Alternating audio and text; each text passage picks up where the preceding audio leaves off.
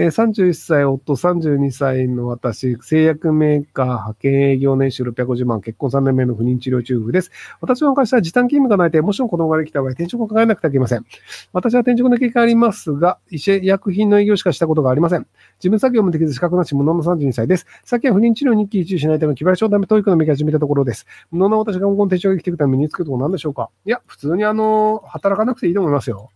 あの、今はその働いてる状態で子供が生まれたらどうやって働こうってなってると思うんですけど、あの、子供が生まれたら働くとかマジどうでもいいわってなると思うので、なので別にあの、働くことそんな考えなくていいと思うんですよ。で、旦那さんも働いてるわけじゃないですか。なので3年ぐらいはとりあえずあの子育てに集中して、で、その後働けばいいんじゃないのかな。要はその、あの、保育園に預けられるようになると、それなりに働けるようになるので、なんでその保育園に預けられるまでは、まあ普通にあの子供と一緒に生活するっていうので、3年ぐらい働かないっていうので、全然いいんじゃないかなと思いますけどね。まあそれでも働きたいんだったら、あの別の仕事っていくらでもできるので、なので製薬業界が無理だったら製薬業界以外に行けばいいんじゃないかなと思うんですけど。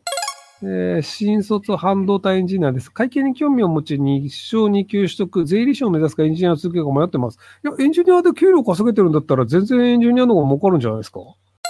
えー、来年からメキシコ赴任することになった30歳既婚こなし女です。現地法人でトラブルが頻発しており、1年間限定で単身運用オファーされ、行くことにしました。でも実は帰任後に転職しようと思っています。後々転職するにあたり、海外赴任中に経験しておいた方がいいことを現地でやっておくことがあれば教えてください。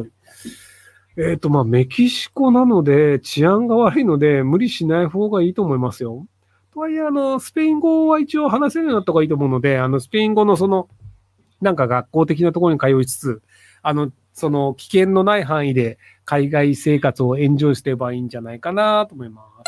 えー、京都の祭りや通りを歩くほぼノーカットで1日1本のペースで上げるチャンネルやってます。最近1日20人ぐらいしか増えないのが続いています。何か改善を教えてください。えっと、タイトルとかをきちんと英語でやってるというのは今もやってると思うので、なので中国語、韓国語、インドネシア語とか、いろんな言語でタイトルをあのつけるっていうのを、あの、ま、自動翻訳でやればできると思うので、なので、あの、外国人にいかに見せるかっていうのを意識した方がいいんじゃないかなと思います。日本人は別にそんなに見ないので。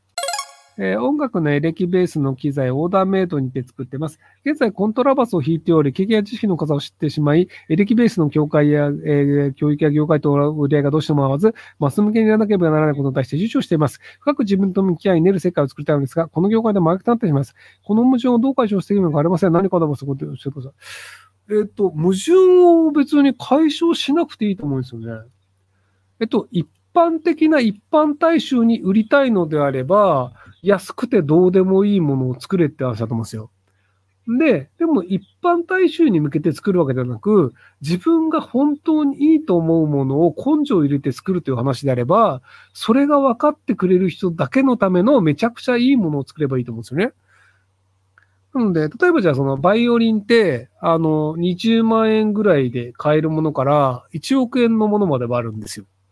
で、その1億円のワイン、そのバイオリンと20万円のバイオリンで、20万円のバイオリンを作る人もいれば、1億円のバイオリンを作りたいと思う人もいるんですよね。まあ、もちろん、あの、作りたいと思って作れるかどうかはまた別の話なんですけど、まあ、あの、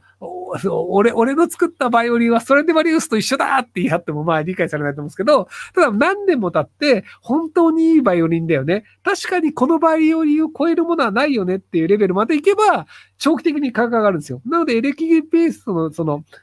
えっ、ー、と、エレキベースだとしても、その、ここまでこだわったエレキベースっていうのは、さすがに作る人他にいないよねってなれば、じゃあそのミュージシャンとかが100万出しても買うよねっていうので、その聞き分けられるレベルまでちゃんと作れるかどうかと思うんですよ。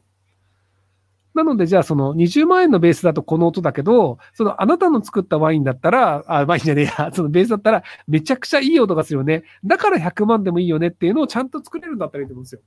なので、そこは僕はこだわって、その安いベースとは違って、ちゃんとしたいいベースっていうのがきちんと作れるというレベルまで持っていくっていう方が大事なんじゃないかなと思うんですけど。